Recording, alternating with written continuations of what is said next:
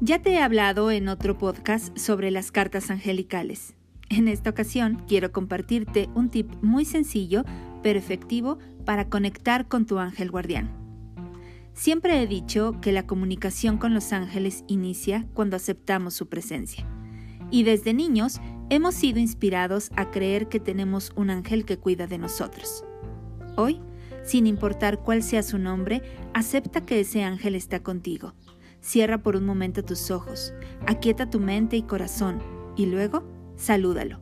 Hazle saber que deseas retomar comunicación con él.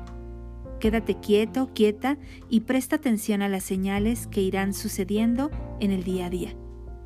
Da las gracias, sonríe y espera sorpresas. Yo soy Patricia Tanús, este es el Jardín de los Ángeles en Abra Cadabra Radio.